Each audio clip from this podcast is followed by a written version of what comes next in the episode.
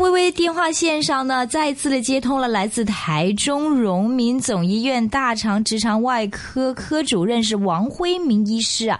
那么他是有听众在大陆的听众介绍我们来到找这个医师来讲讲，哎，到底其实除了他本身是直肠癌的专家，他在生活方面、养生方面非常注意，尤其说哎一些这个啊、如果温度是过热的这个食物，尤其肉类这样子烹煮法或者烧烧烤啊、炸也是非常不健康。他自己又坚持吃素等等哈，那么啊、教大家怎么样过一个比较健康的生活，而且我们现在这个环境是污染的非常严重，甚至他觉得牛奶啊、鸡蛋呢、其实都不必要的。好，现在电话线上继续呢，我们接通的是王辉明医师，王医师再次欢迎你，你好。呃，主持人好，各位听众好。上次我们就讲到，其实你说，其实我在问你，我说啊，牛奶我们不喝的话，会不会缺钙呀？你说，哎，这是广告宣传，其实芝麻比这个牛奶还多钙。那个，而且你说早餐，你好像有一个这黑五类早餐，可不可以跟大家介绍一下？哎，就取五个食物的黑字哈。第一个代表蛋白质的就是黑豆，嗯，代表优质的脂肪就是黑芝麻，嗯第三个就是代代表碳水化合物比较好的就是黑糯米，嗯。黑糯米里面有很多那个呃那个我们叫做可以呃抗氧化的那个那个色素就在那个皮上。嗯。第第再来就是呃，我们黑五类还差两个，一个是黑糖要调味，黑糖里面也有很多矿矿物质。你晓不晓得黑糖？就是那个粗糖啊，那个原质的糖。嗯。哎，对，再来就是呃糖质营养素，就是黑木耳。嗯黑木耳有很多的铁剂、矿物质，还有所谓的里面很多的糖质营养素。糖质营养素是很很好的一个东西，有机会再跟大家细说。那个这个讲很久。嗯那这五个黑，再讲一次：黑豆、黑芝麻、黑糯米、黑糖、黑木耳，这五个黑的，把它各个比例，这个没有一定的比例，把它打成浆，嗯这样喝一杯早餐就够了，什么营养都有了。嗯，这其实这个就是在这个普通的街市都可以买到的，是吗？自己对的，应该在在打在超级市场都买得到。是是是，这个呃早餐你说有什么样的用？呃，这个这个五种东西所具备的基本营养都有了，蛋白质很优质，黑豆嘛，那个那个黑芝麻的那个 omega three 也很多啊，嗯那黑木耳里面很多那个我我们的矿物质很多啊，嗯黑糖更是啊，调味，嗯，这个都很好的东西。黑糖是我们香港讲的红糖吗？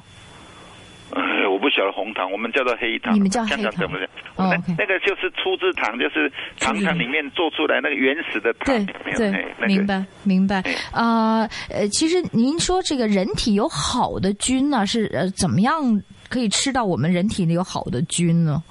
有细菌啊好对菌，好菌是什么意思？啊，好菌呢、是是这样的。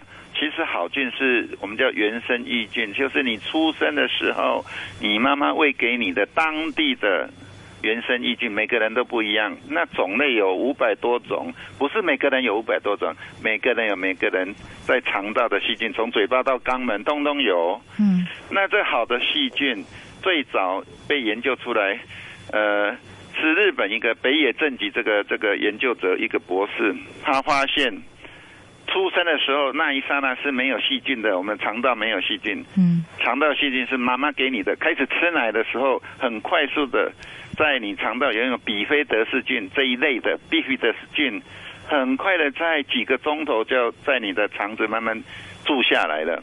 嗯谁给你的？母亲给你的，吸奶的。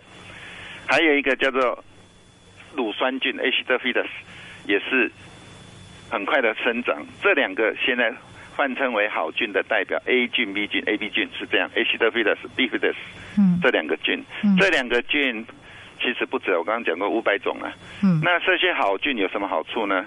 我们称为人体的清道夫的环保局啊，它会分泌很多好的酵素，帮你分解肠道很多很多的渣渣，那个各种不好的东西，它都可以把你酵素把它分解掉，而且还可以帮你制造维他命 B 群 B complex、维他命 K，所以这个好菌有很多的话，你会肠道很健康。反之，不是好菌的时候，你肠道取代的是不好的细菌。这个不好的细菌大部分都是以腐败发酵的那个过程，就是绝大部分的人大便解出来的那种恶臭的东西。这个检验出来发现是什么呢？最多的是氨 （ammonia），嗯再来是硫化氢，嗯再来是阴豆，阴豆英英文是 I N D O L，银朵、阴豆、嗯 indican 定肝、腐肉、湿毒、神经碱这些很不好的东西。那这些东西会造成什么呢？这些坏细菌的代谢物渐渐的留在我们肠道，会被我们吸收进去。刚开始使肠道蠕动迟缓，然后就是胀气、便秘，再来这个毒素会吸到体内，跑到我们的肠道的静脉，最后回流到肛门静脉。早期的年轻没没有事，是因为肝脏一一直将把这个毒素解掉，到了中年，这个毒素解不掉了，微微的进到我们体内。这个在一九七二年，关光之子博士，日本东京大学的微生物博士就讲，这个叫做慢性自我中毒，嗯会产生很多很多的怪的症状。一开始只是对神精神系统，就人疲倦、没有张力、没有活力、消极，好像宅男宅女这样，就是这种这种这种精神的症状。再来会影响到很多周周边神经，到处痛了、你就不晓得什么痛，背痛、腰痛等等，莫名其妙，又会影响到中枢神经，这些毒素使你睡眠不好，也头昏脑胀、睡不饱等等很怪的症状，又会影响到交感神经、自主神经，使血管收缩产生的症状就手脚冰冷、胸闷、胸痛、嗯。盗汗嗯。等等，这个叫做慢性自我中毒。嗯。那早期日本在其实研究这个最早是一个俄罗斯的科学家，一九零八年得到诺贝尔奖，叫做梅奇尼可夫。他也是当时当当时去研究，发现住在南俄罗斯的啊斯拉维亚。有哥斯拉维亚就是南方的，就现在叫做保呃保加利亚啦、南斯拉夫这一带的人，嗯特别长寿，发现这一代的人都是喝酸发酵的那个的奶，才研究进一步发现，酸奶里面的乳酸菌对人类的健康长寿很有关。一九零八年写的论文得到诺贝尔奖，嗯那这个知识一直传传到亚洲来，日本人最早接受。嗯一九三零年，那个戴田年医生，京都大学一个医生研究的，发明一种乳酸菌饮料，叫做养乐多。一九三零年问世，到现在陆陆续续好多好多有关于肠道菌跟健康的关系。哦，我看那个论文呢，几几千篇、几万篇的。嗯那这个肠道菌的确跟人类健康息息相关，整个过程就是我讲的那个，假如没有好菌来分解这些毒素的话，取代的是肚子里面好多脏的、坏的毒素。那梅奇尼可夫在一九零一九零八年的论文就讲了，人类的老病史就从这个大肠的细菌开始啊。嗯整个过程是这么复杂，嗯所以你看，呃，后来一九七二年那个那个关刚之主教授研究，同样长寿村的日本人跟东京的老人年，他长寿村都百岁百岁以上多得很，研究发现大肠里面的。代表性的好菌叫比菲德氏菌，远比东京老人都是多一百倍以上啊！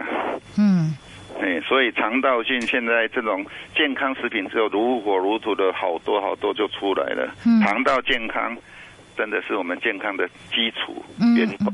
嗯，嗯，那哪些食物可以帮助我们产生这个乳酸乳乳酸菌呢？乳酸菌只是一个代表，其实里面有五百种，嘿五百种。那吃吃什么可以让我们有这个好的菌呢？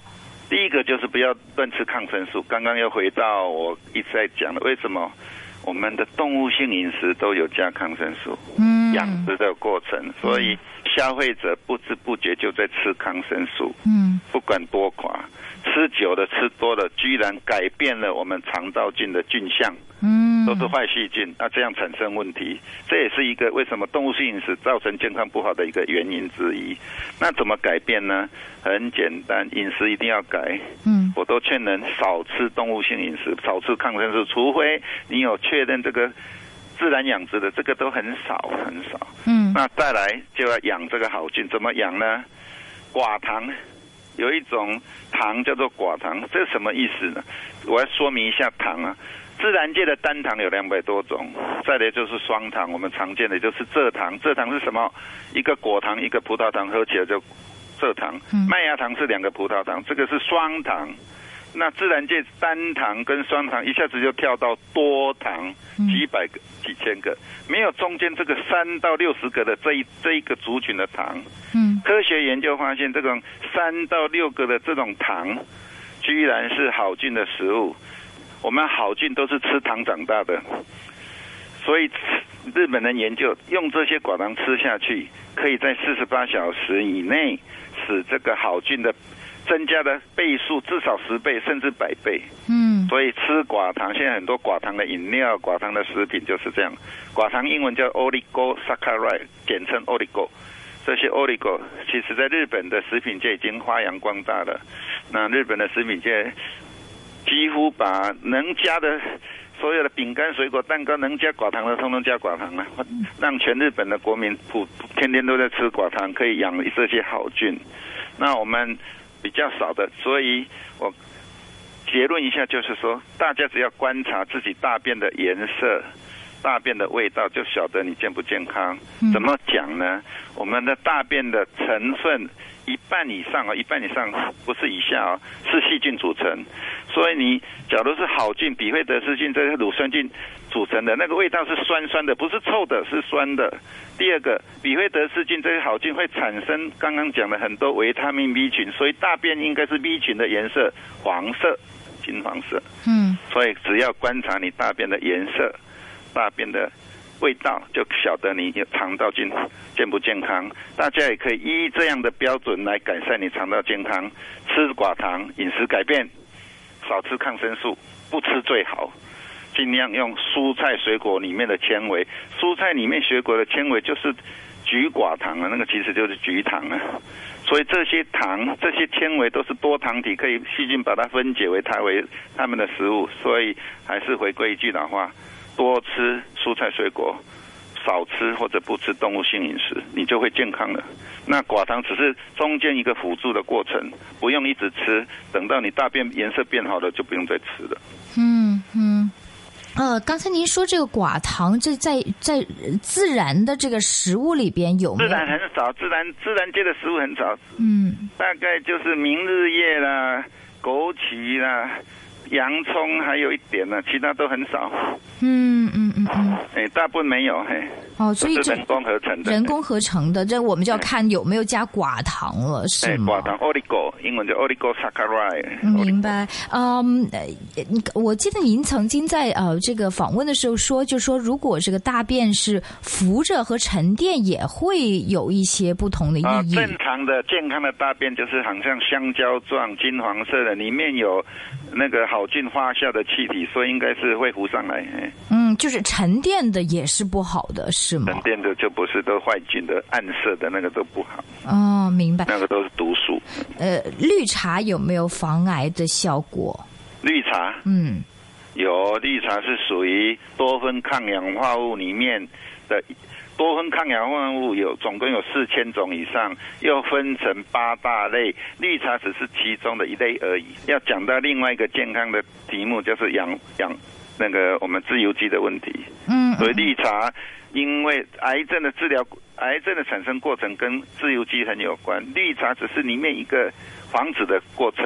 我说的那个多酚抗氧化物，哦这是一个很大的集合名词，嗯叫做嗯多酚抗氧化物，嗯嗯嗯，是这样的。哦，它这绿沙是其中一个，是吗？是的，是的。明白啊、呃我们在上一集就讲过，其实现在大肠癌，您刚才说的台湾、大陆，现在已经变成香港的头号杀手了，新加坡，啊对不对？啊这个大肠癌的这个来，这个这成因主要是什么原因？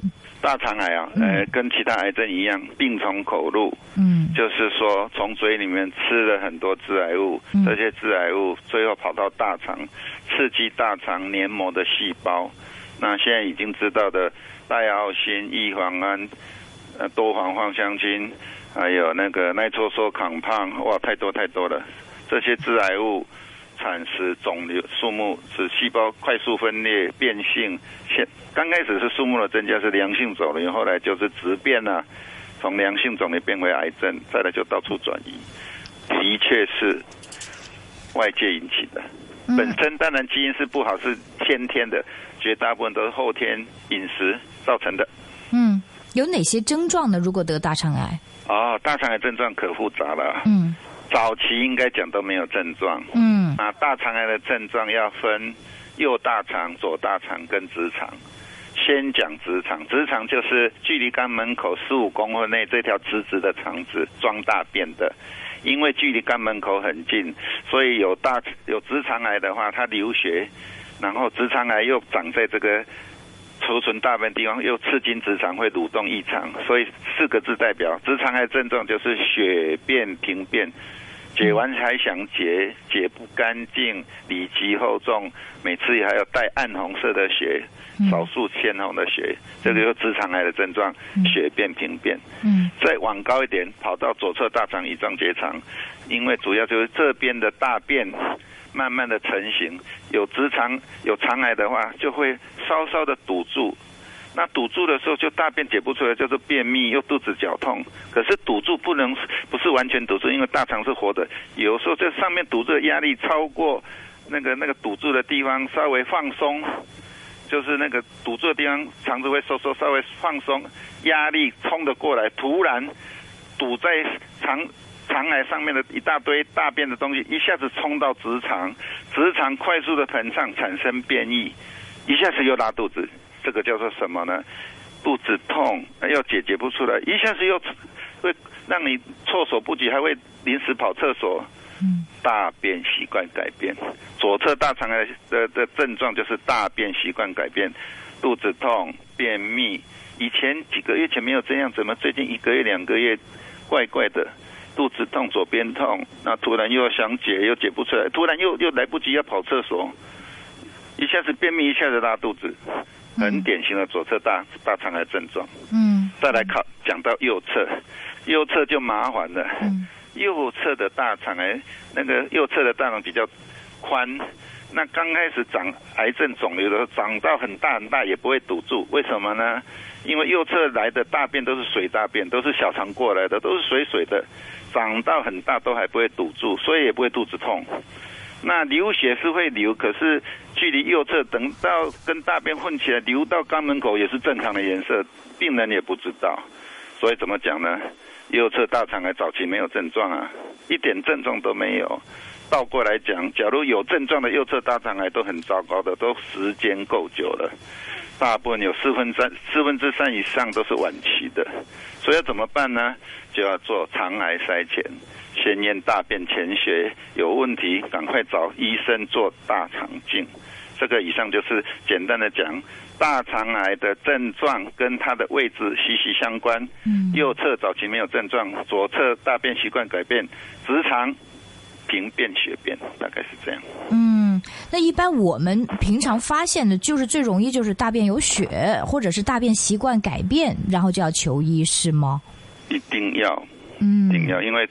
肠癌的确是我们华人圈中国里面最多的癌症呢，一定是这样，将来一定是最多，满山满谷啊。啊，是是比例有上升的趋势是吗？这个大肠是的，我看那个数字都越来越高，都已经在世界上排名都是大概前面几名了啦。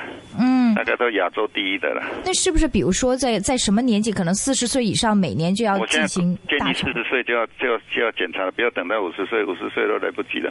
四十岁就自己做一下。就是说，四十岁庆祝生日快乐那个月吧，啊，对自己好一点，去做一下大肠镜，不管有没有症状，做一次就好了。做一次没事，你等到五年后再做。啊，那就是五年做一次吗？所有的不用每年，不用每年。哦，不用每年做的。不用每年，只要做一次就好了。四十岁对自己好一点，哦，不管有没有症状，去清个肠，上个麻药，请医生跟你大肠整个看一次。嗯，为什么要四十岁？因为现在年龄层都下降了。嗯我手头上二十几岁、三十几岁的病人可多的嘞。大肠癌呀？哎，大肠癌。天！但是比如说五十岁以上需要每年吗？还是也是五年做一次？不用不用，五年一次就好了。哦，那很简单哦。五年就四十岁、四十五岁、五十岁，就是怎么记得呢？你过生日那个月，对自己好一点，去做大肠镜。哎，这个男女的比例会是怎么样的？男生高很多，男生高真的高很多。这有什么原因？台湾是男生是女生的一就是是多四成呢、一点四倍。哇！但这是什么原因？男生会多一点呢？因为男生的生活习惯暴露到致癌物比女生多太多了，到处乱吃啊。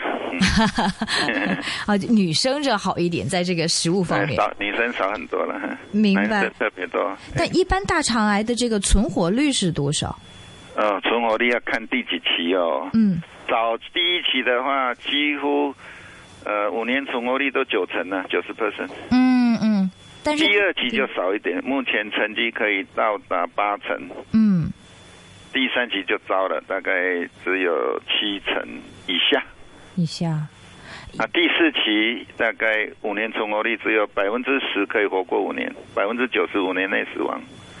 哇，对这个呃，一般发现的时候，你说其实第一期很难发现，是不是一般发现都是在第二期了？我现在的成绩在台湾是这样，还不是很普及的筛检，所以第四期有四分之一，一发现有四分之一，二十五 percent 是末期的。哇，嗯哼，然后早期啊，现在有筛检渐渐多了，现在接近两成，所以嗯啊，其他第二级也是两成，其他都第三级，就是二十二十、三十五、二十五，哎，这样。嗯，明白。那么呃一般来讲，都是呃大肠的这个手术都是就是有有标靶治疗有有效果吗？你说用什么治疗？对呀、用什么样的治疗呢？主要还是以手术为主哦。还是手术？哎，手术完以后用标靶治疗、化疗来搭配。不过目前，呃，治疗效果一直在进步，尤其是第四期，一般人称为末期的，里面不尽然如此。因为现在第四期只要有肝转移，第四期肝脏转移的治疗效果进步太多的，这十年来进步突飞猛进。现在肝转移不会那么差的了，因为现在药物太好了，标靶大标靶药物很好，但肝转移绝对不会，不要把它当成末期。我们已经治好好多肝转移的病人了。嗯，我们最佳的治疗效果，肝转移有切除，再加标靶这样治疗，五年存活率拉得非常高，成绩非常好。台中龙总七十六，百分之七十六，那还不错哦。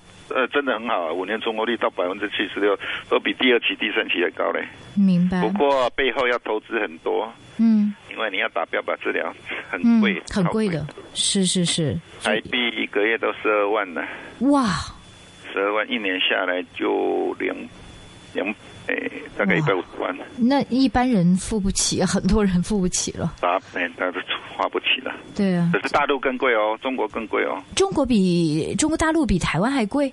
诶，同样的数字一样，可是它是用人民币人民币算的，哇，大陆更贵。大陆的也那个药品是台湾的三倍到五倍，天！看这个地方。所以其实大陆的医生可以去台湾看，就便宜很多。哦，可以啊，可以啊，真的便宜啊，一一一季的剂量就来回机票就有了。对啊，对啊，明白。哎，今天呢，这个一连两集我们都访问了是台中的荣民总医院的大肠直肠外科科主任是王辉明医师啊、他刚刚讲了一些大肠癌，因为他本身是专家，另外也讲讲怎么样可以健康的生活。他不但是说少吃这些抗生素，就很多肉类有的牛奶、鸡蛋，另外这个呃蔬菜水果多吃，绝对是对我们身体是有益无害的哈。好的，谢谢是王医师接受我们访问，谢谢您。谢谢。